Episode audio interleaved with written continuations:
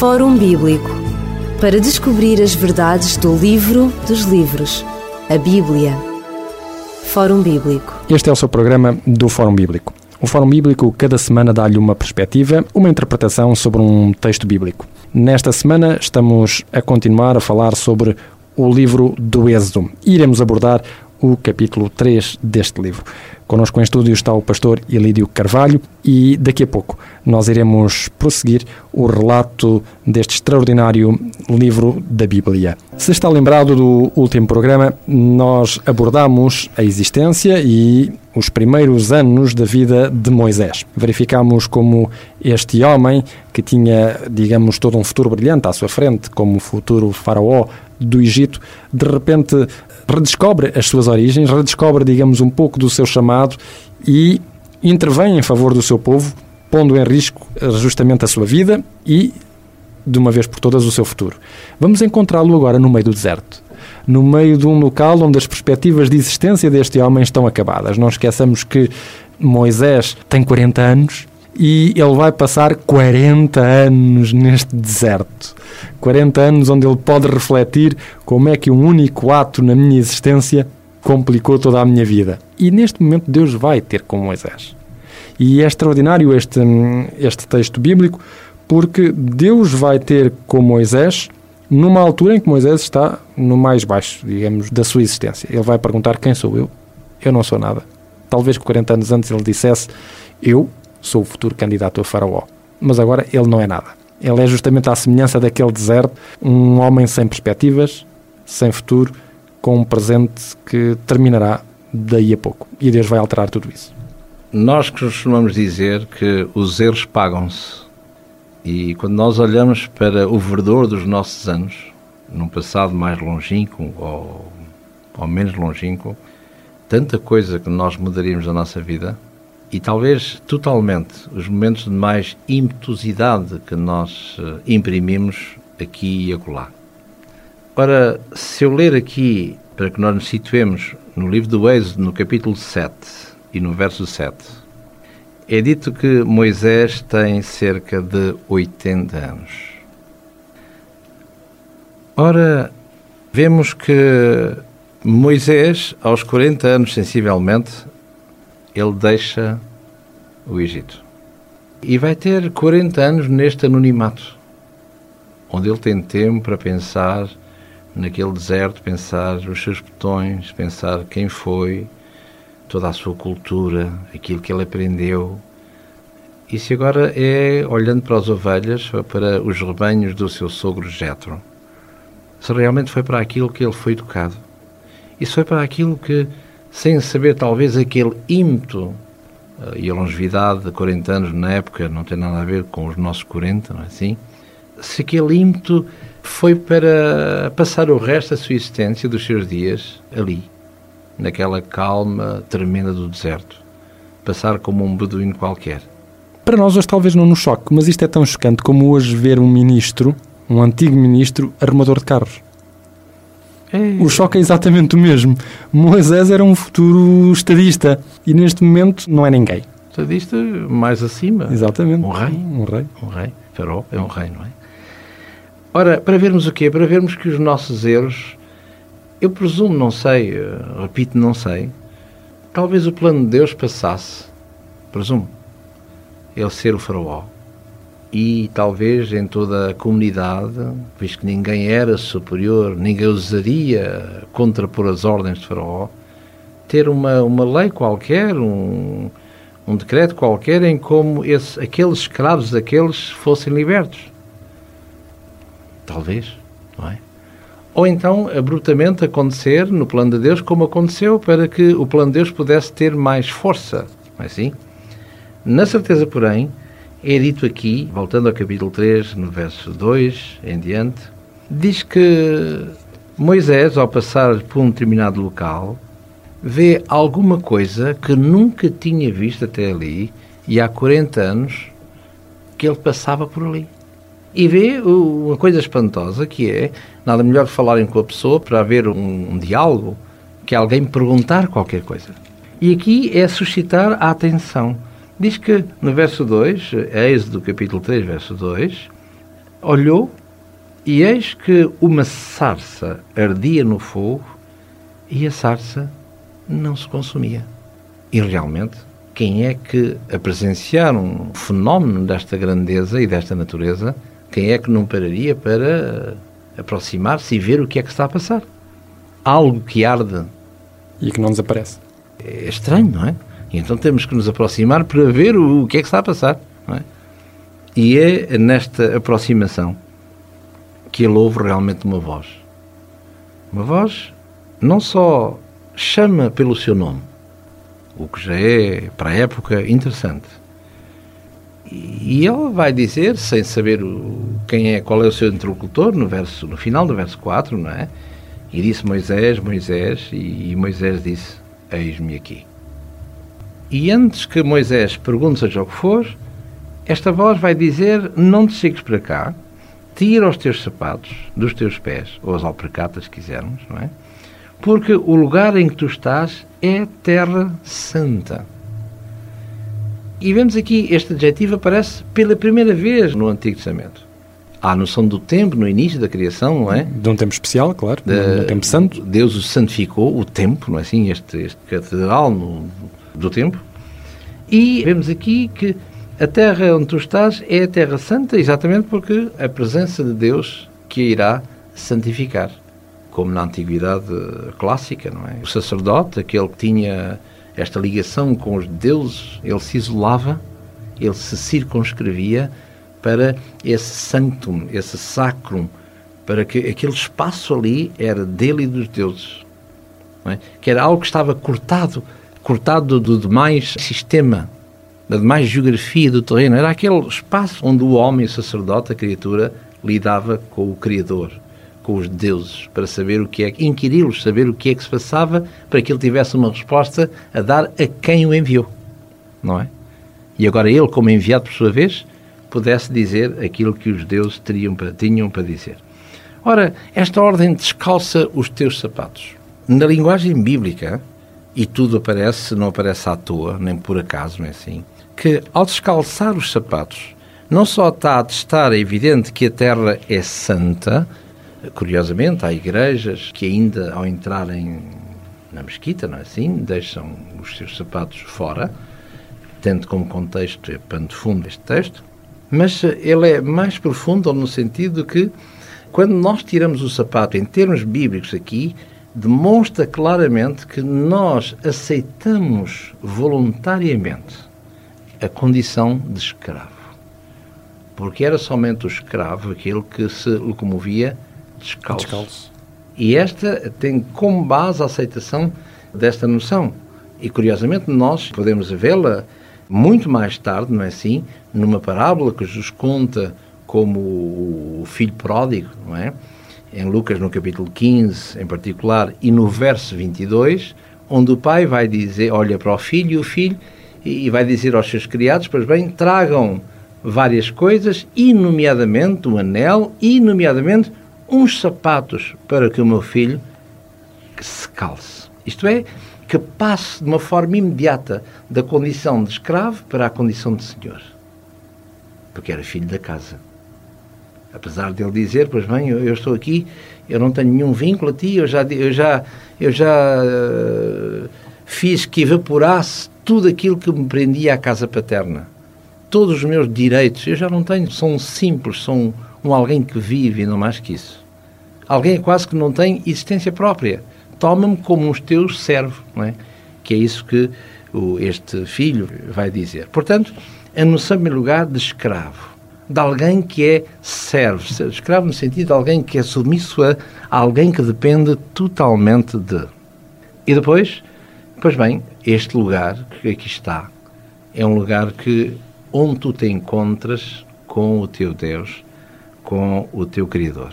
E é neste lugar que uh, vai haver uma mensagem, vai haver este contacto da criatura com o Criador e vai haver essa mesma escolha. E onde, curiosamente, Deus vai lhe dizer, no verso 6, Eu sou o Deus do teu pai, o Deus de Abraão, o Deus de Isaac, o Deus de Jacó. Ou seja, que Moisés não vai trazer esta mensagem que é dada por Deus, que é otorgada por Deus, como sendo de um Deus estranho, um Deus diferente, um Deus novo, mas numa revelação mais completa daquele Deus que os seus antepassados já conheciam. Exatamente. Aliás, ele vai se apresentar como o Deus das alianças. Abraão, Isaac e Jacó, três pessoas com as quais Deus fez justamente aliança, três pessoas intimamente ligadas ao povo de Israel. E esta referência ao Deus de Abraão tem, sobretudo, uma grande importância. Séculos antes, Deus tinha falado com Abraão e no livro de Gênesis, no capítulo 15 e no versículo 13, está mencionado: Então disse o Senhor a Abraão: Sabe com certeza que a tua descendência será peregrina em terra alheia e será reduzida à escravidão e será afligida por 400 anos. Ao mencionar que ele é o Deus de Abraão, o Deus de Isaac, o Deus de Jacó, Deus não está apenas a ligar Moisés a uma ascendência, ou melhor dizendo, ligá-lo a uma série de pessoas que têm a ver com o povo. Deus está a dizer a Moisés desde já o que é que ele quer dele. Exatamente, sendo o líder incontestável daquele povo, aquele que iria fazer algo para dar uma nova, uma nova oportunidade a esse povo e libertá-lo para aquilo que para que Deus também cumprisse a sua promessa. Exatamente. Não através de Abraão, claro está, mas neste caso através do seu de um outro líder, de um descendente, exatamente. exatamente. E é interessante porque Deus apresenta-se aqui justamente como o Deus que cumpre as promessas, o Deus de Abraão, ao qual fez promessas e cumpriu, o Deus de Isaac, ao qual fez promessas e cumpriu, o Deus de Jacó, como nós já analisámos em programas anteriores, que apesar de ser um, um, um falso, um aldrabão, é deste Jacó que vai sair o nome de Israel, povo que ele neste momento quer retirar do Egito. Mas Deus vai dizer algo mais importante também a Moisés. É que Moisés neste momento não se sente capaz de realizar esta tarefa. E Moisés vai começar a argumentar com Deus: Senhor, eu não posso, porque eu não, eu não sei falar. E se eu falar, afinal eu vou dizer quem é que me enviou? Quem és tu? Afinal de contas, quem és tu, Senhor? É a preocupação que, de Moisés e é a nossa preocupação como humanos, não é assim? Porque eh, neste capítulo 3 de Êxodo e no verso 13, após este contacto com o Senhor, não é assim? Ele vai fazer uma pergunta que é normal. Tu dizes que eu irei ser o teu emissário. Eu quero ser também o teu embaixador perante a corte de Faraó. Eu quero ser. Não é? Também eu quero ser. Vamos supor que eu quero ser. Mas, mas Senhor, ao menos diz-me da parte de quem eu vou para apresentar as minhas credenciais à embaixada. Ele diz aqui, pois bem, quando eles me perguntarem qual é o seu nome e o que é que eu direi? É? Isto é uma preocupação humana, mas tem que ver da parte de quem. Eu, um embaixador qualquer apresentar as suas credenciais no país onde a embaixada se vai colocar, tem que aqui estou, embaixador do país tal. E pronto, e se há relações diplomáticas, estabelecem-se e a coisa continua, com certeza. Mas aqui é necessário que eu saiba quem é que me envia, para não dizer que tu engendraste isso, inventaste tudo isso. Qual é a tua força? Qual é a razão de ser da tua existência? Pois bem, e curiosamente, Deus vai dizer a Moisés esta frase que é totalmente vazia. E Podemos mesmo, dizer que é tudo e não é nada. E ao mesmo tempo, totalmente repleta, até mais não poder, não é? Eu sou, que é aqui traduzido, eu sou o que sou, não é? Ou seja, ele é aquele que verdadeiramente cumpre sempre as suas promessas. É interessante que, se traduzíssemos isto ao grego, a frase seria egoimi, uma frase que João aplica várias vezes no seu Evangelho ao próprio Jesus Cristo. Isto é, eu sou, ou seja, a partir do qual a origem não é mais possível senão em mim. Eu sou o Criador, eu sou a tua razão de vida, eu sou tudo. E é interessante que este Moisés lá vai sair do deserto e lá se vai apresentar a um faraó que é um deus, ou seja, vão aqui chocar-se dois deuses vai-se chocar este Deus, que é o eu sou, com outro Deus que também diz que ele é, que é o faraó. E vai aqui haver um, um choque interessante e, e, que talvez vai perturbar muitas pessoas que já leram o livro do Êxodo, porque vai haver uma oposição entre estes dois deuses. Repare, por exemplo, se me permite, aqui no livro do Êxodo, no capítulo 5, no verso 2. Presumindo que seja Tutmoses III que esteja a falar, presumindo, ou seja, sendo ele o faraó do Êxodo, como iremos ver. E reparem que este homem vai dizer: Então disse Faraó a Moisés. Mas Uh, amigo, mas quem é o senhor? O teu patrão? O teu mandatário? Tu és oriundo de quem? Quem é ele? Cuja voz eu ouvirei. Portanto, temos aqui o embate, permitam em termos humanos, de dois titãs. Como disse há pouquinho, dois reis, dois monarcas. Um era monarca, tem a vida a prazo, é um, a vida o que é? Um, é um vapor, como diz a palavra de Deus, e nós sabemos, sem ser usando a palavra de Deus como apoio, a nossa vida o que é? É um aqui e agora e não mais que isso, não é? E quem é esse Deus que te envia? E a que propósito é que eu tenho que o ouvir para deixar ir Israel? Em primeiro lugar, não conheço. Se tu conheces, eu não conheço. Nem tão pouco deixaria Israel. Está conversado. É interessante nós darmos um pouquinho de nomes a estes personagens, não é? O Moisés nós conhecemos, está na Bíblia. Este faraó, teremos que pressupor da história quem seria ele? Quem é este personagem que vai dizer uma coisa desta? Por isso é que eu digo, este faraó que vai governar em vez de, e este Tutmoses III vai governar segundo documentação, coisa que ele não pensava governar, ele for educado para, vamos dizer, linguagem um pouco mais anacrónica, porque não pertence esta, nesta clivagem, esta, esta nomenclatura, esta, esta idade, esta época, tanto como fosse um filho segundo. Tanto, não um candidato ao trono? Não governa, é claro para ser alguém. É? Exato. É? E era isso que lhe acontecia. Ele iria ser um sacerdote da Amon. Mas devido àquela reviravolta, ele vai ser chamado ao trono, curiosamente. Ora, e, e há um certo, uma certa animosidade com este, este Moisés. Este, é este que aparece agora diante de mim, dizendo que, não só na, na história que eu a conheço, ou, ou presumo conhecer, como também agora é emissário de alguém que ousa afrontar o Egito. Alguém que é uh, emissário de um Deus dos escravos. E temos que ver, não como ocidentais que somos e totalmente uh, desfasados do tempo, não é assim? Que é inadmissível, mesmo no tempo de Jesus e antes. Como é que é possível eu aderir a um Deus cujo povo é escravo? Porque automaticamente o Deus desse povo escravo, esse Deus tinha sido vencido por deuses nacionais das entidades da potência que os escravizou. A mentalidade da época era essa. Exato. Portanto, quem é o Deus de Israel? Alguém cujo patrono, que é patrono de um povo escravo, logo eh, os nossos deuses nacionais são superiores, quem é quem? E é aqui que nós vemos sobre este pano de fundo, é assim? Vemos esta erupção, se quisermos, de uma forma litigiosa, com certeza, entre estes dois Deus. A emanação de um Deus Sol, não é assim? Que é a tal lâmpada, a tal coisa, não é? E o Deus, segundo a Bíblia, que lá está, criador da coisa, coisa humana e da coisa lâmpada. Exatamente. É isso. E, e, vamos assistir aqui a um, a um choque que vai ter um, um efeito devastador não só para este faraó, mas para todo, todo o seu país.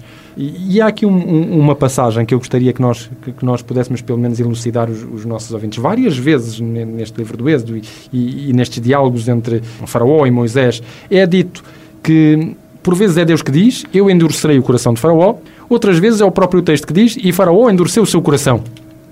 Como é que nós podemos compreender isto? quem endureceu a quem. E o que, é, o que é que isto quer dizer? Como é que isto se pode traduzir para nós podermos compreender? Será que Faraó não tinha outra saída se não ser um boneco articulado que impedia o povo de Israel de ser livre e que esteve destinado desde o início a morrer, da maneira como morreu? Ou será que isto traduz uma outra realidade? É verdade que para nós pode, a maneira como está traduzida, não é assim? Portanto, Deus vai endurecer o coração de Faraó. Mas se virmos as diversas vezes que aparece, até o capítulo 9, diversas vezes que aparece, e eu endurecerei o coração de Faraó, e o coração de Faraó se endureceu. Mas o que é curioso é, é vermos para que, para que realce, nesse endurecimento, para que realce o poder do, da parte oponente, da parte contrária.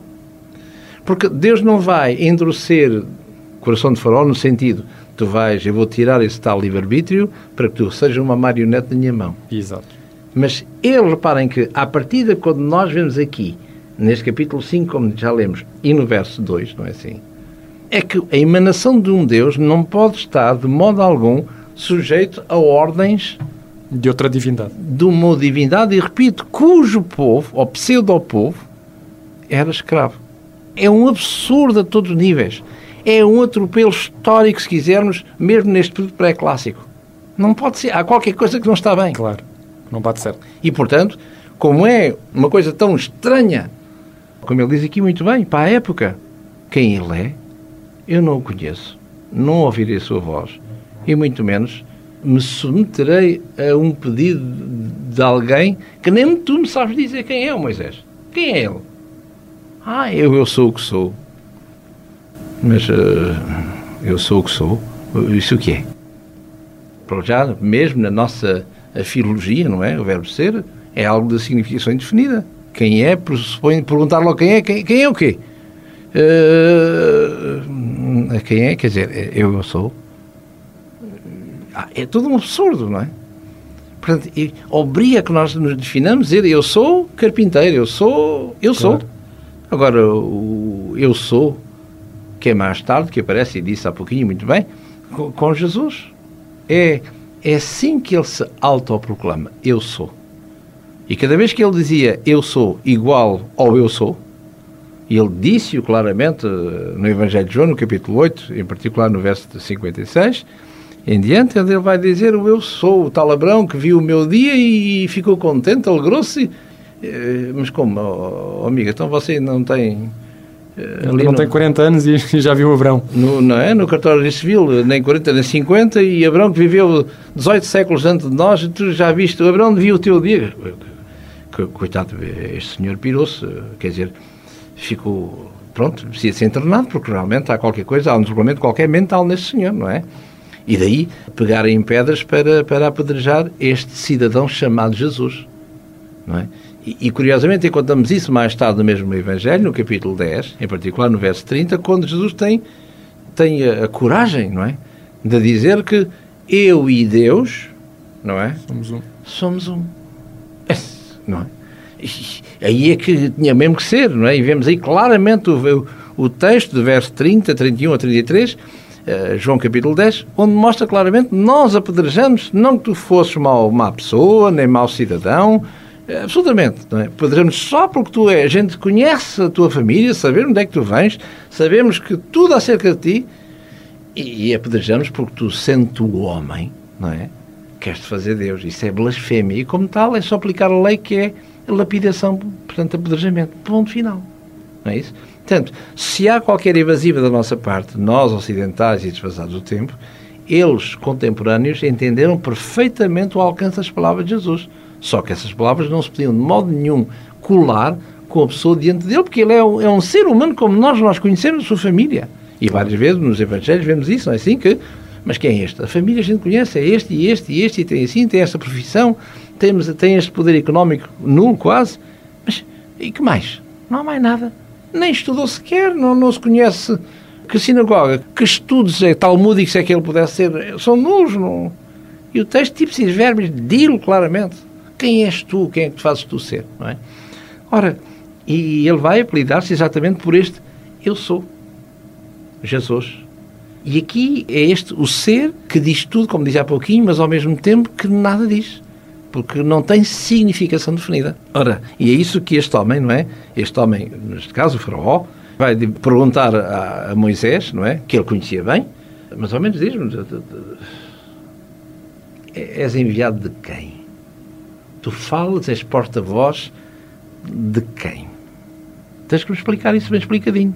Para minimamente eu aceitar uma ordem de alguém que eu não conheço. E ao qual eu não me quero subjugar. E, e mais ainda, na, na, linguagem, na mentalidade da época, não conhecendo o nome de, eu não tenho poder sobre esse. E é a razão pela qual, N vezes, e podemos abordar isso, esta razão do nome.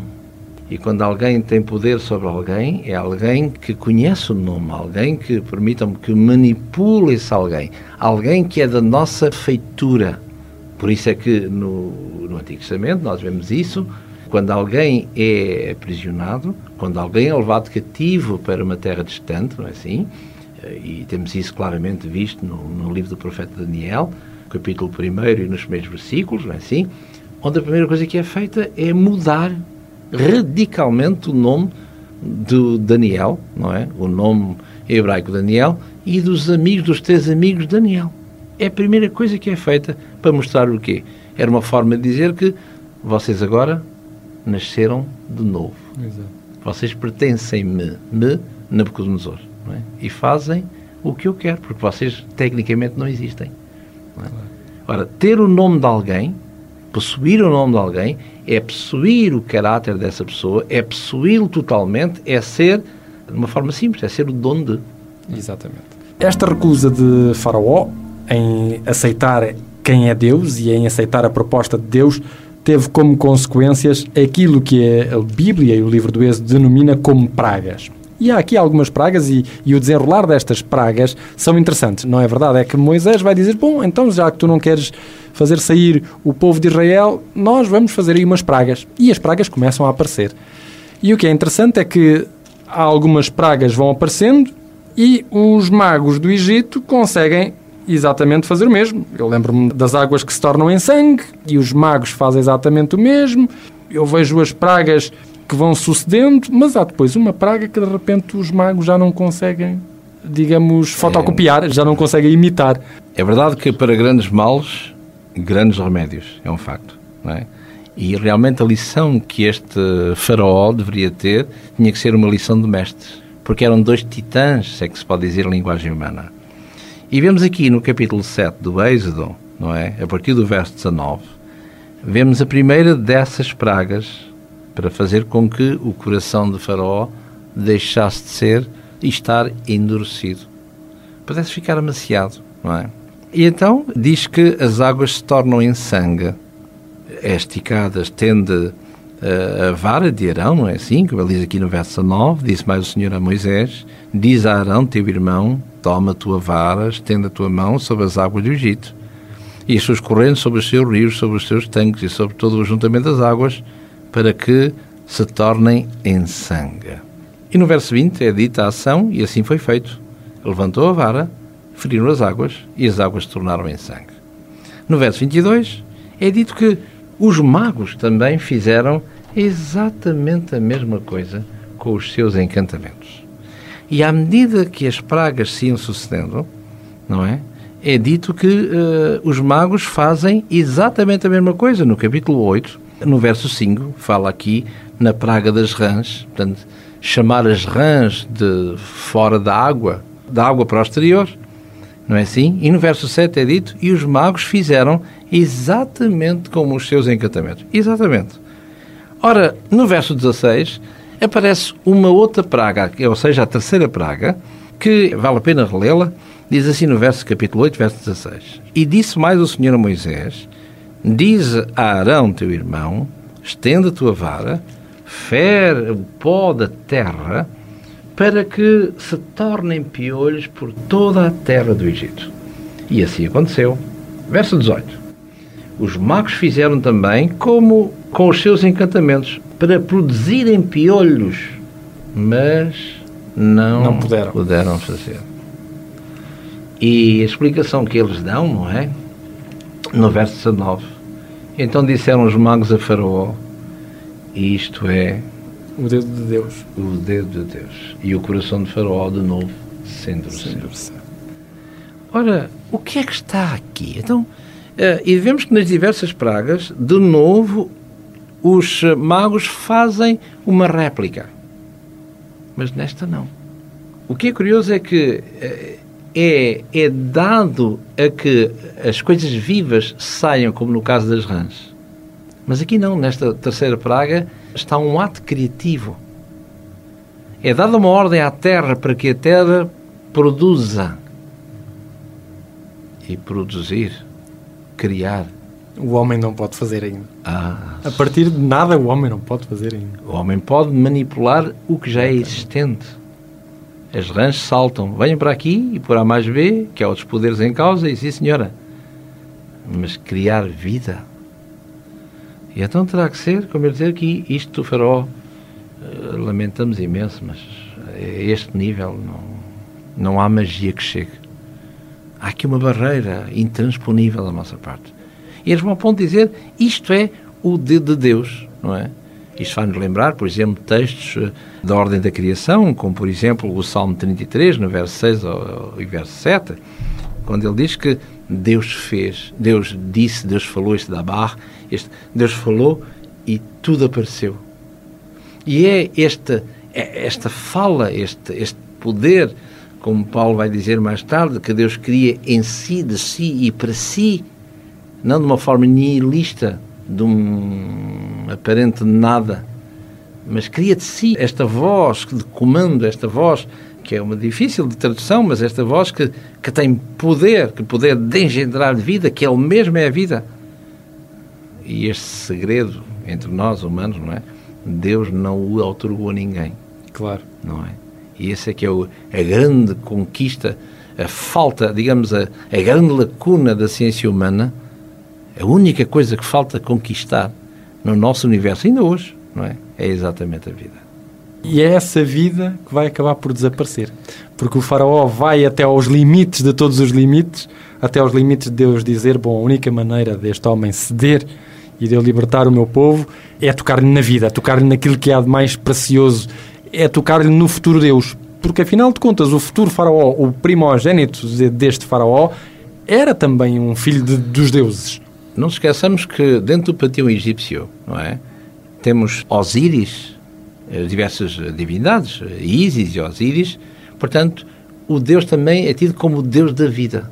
E curiosamente, nesta última que encontramos aqui no capítulo 10, que é a décima praga, que é a praga dos primogênitos, curiosamente é uma praga que não é anunciada. É engraçado. É diretamente a Faraó. Exato, exato.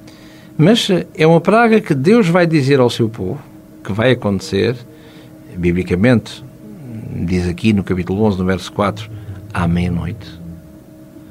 Não sei se é por forma uh, meia-noite, aquela tudo ligado à meia-noite, as trevas e, e pronto, no sentido humano fica assim um bocado claro. assim uh, tenebroso. Exatamente, não é aquele cenário um bocado horripilante, não sei, assim tudo silencioso, não sei. Mas Deus anuncia a Moisés que será à meia-noite e vai acontecer isto, ou seja, a morte de todo e qualquer primogênito, seja do povo de Deus, seja de Israel, à condição de. Exatamente. E é também a primeira vez, até aqui o povo de Israel é poupado às pragas, portanto, elas atingem os egípcios, mas não atingem os israelitas, e desta vez Israel tem que fazer algo de especial para que esta praga não os atinja.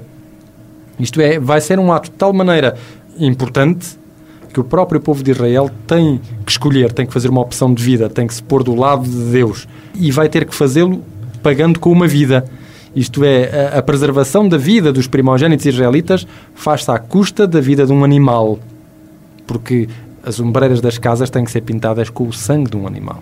Como dizia, como dissemos, creio que dissemos há pouquinho, não é? Segundo diz o autor da Carta aos Hebreus, sem sangue não há remissão de pecados. Não há remissão.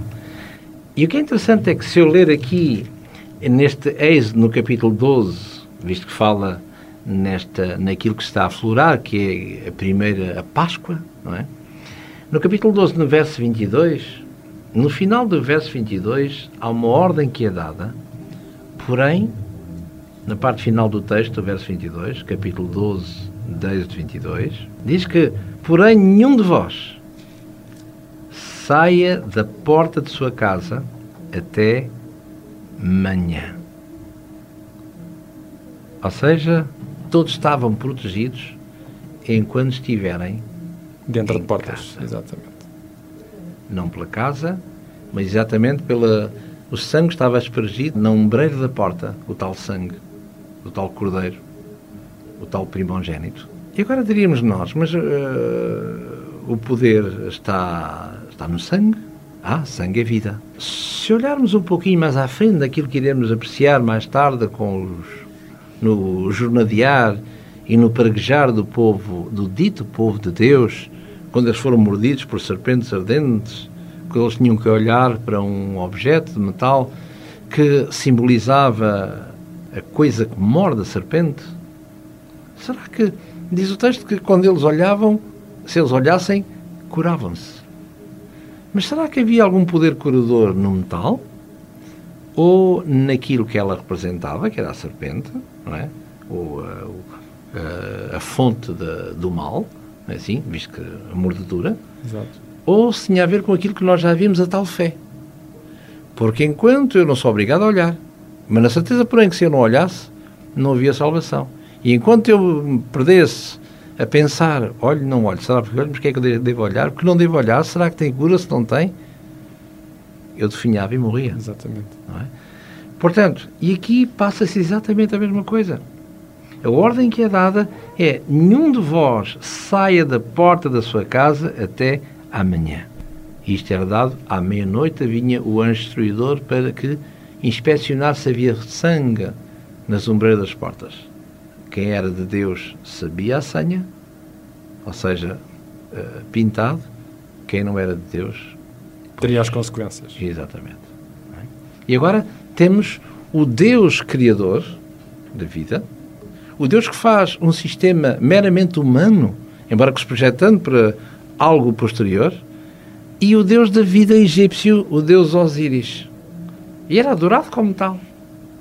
E agora, o que é que vai acontecer àqueles que se projetam em termos humanos com as divindades que só se passam e vivem unicamente na mente humana? E é isso que o texto bíblico mostra claramente.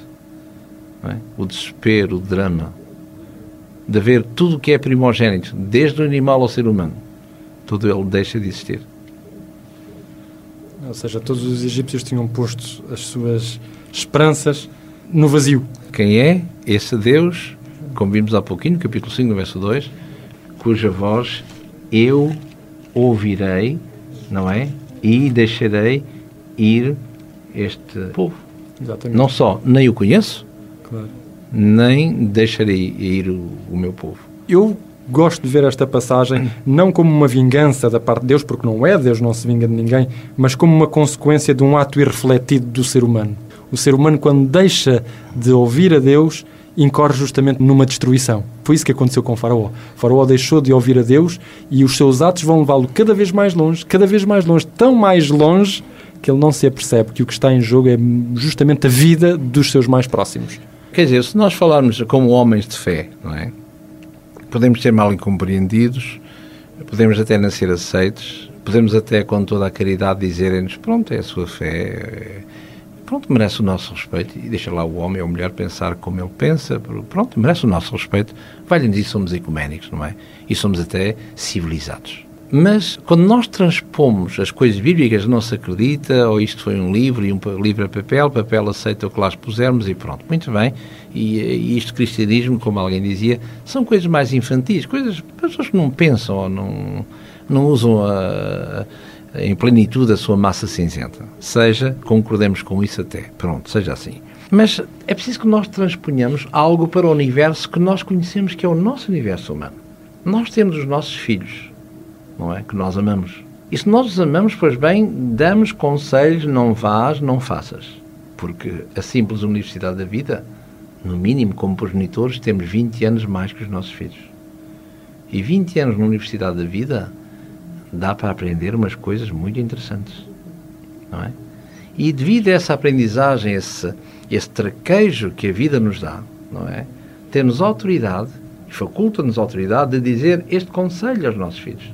Ora, mas eles usam a plena liberdade que eles têm. A nós custa-nos aquela tomada de posição. Mas são livres e, quiçá, maiores.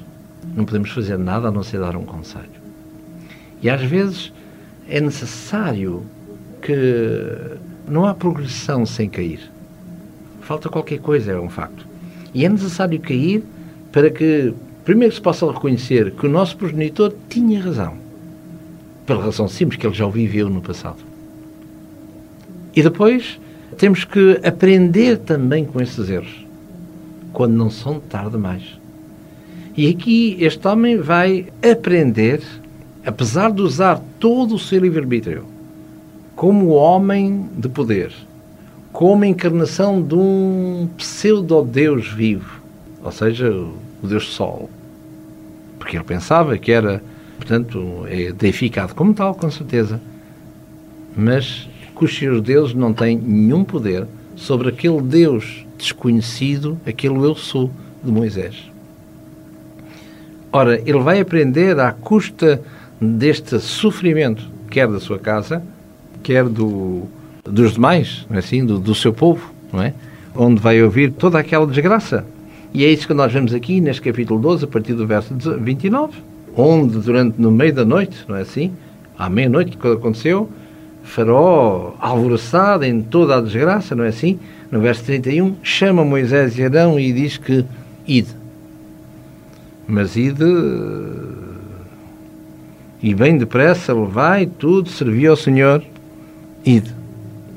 E é aqui que podemos ver que vai ser arregimentado essa eh, uma multidão considerável, considerável. Mas as pessoas só aprendem muitas vezes, não é? Infelizmente, o universo humano, repito, Exatamente, é? com os seus próprios erros. E isso nós entendemos. A Bíblia a gente pode dizer, ah, isso foi escrito assim, foi para uma, uma sociedade, um povo mais ou menos uh, rural, uh, uma sociedade totalmente ainda arcaica, embora exuberante para o seu tempo, não é assim? Mas uh, connosco é diferente, é bem diferente. Hoje em dia, ou nos nossos dias, é bem diferente por várias razões. E eu pergunto-me se realmente é assim. Se nós também não é preciso acontecer coisas estranhas, infelizes até, para que nós possamos uh, aprender com os erros, não é? E às vezes tarde demais. Exatamente. E concluímos aqui mais um programa do Fórum Bíblico. Voltaremos à, à, sua presença e voltaremos a falar deste êxodo que começa justamente aqui. É aqui que começa o êxodo, é com a saída do povo de Israel que começa uma aventura a qual Deus vai acompanhar e que ainda hoje continua. O êxodo não terminou apenas quando uh, se chegou à terra prometida. Despedimos-nos desejando a todos as maiores bênçãos de Deus e já sabe que se quiser contactar connosco é só utilizar os contactos que estão à sua disposição. Até uma próxima oportunidade, até à próxima semana e que Deus o acompanhe, que Deus a acompanhe. Fórum Bíblico para descobrir as verdades do livro dos livros, a Bíblia. Fórum Bíblico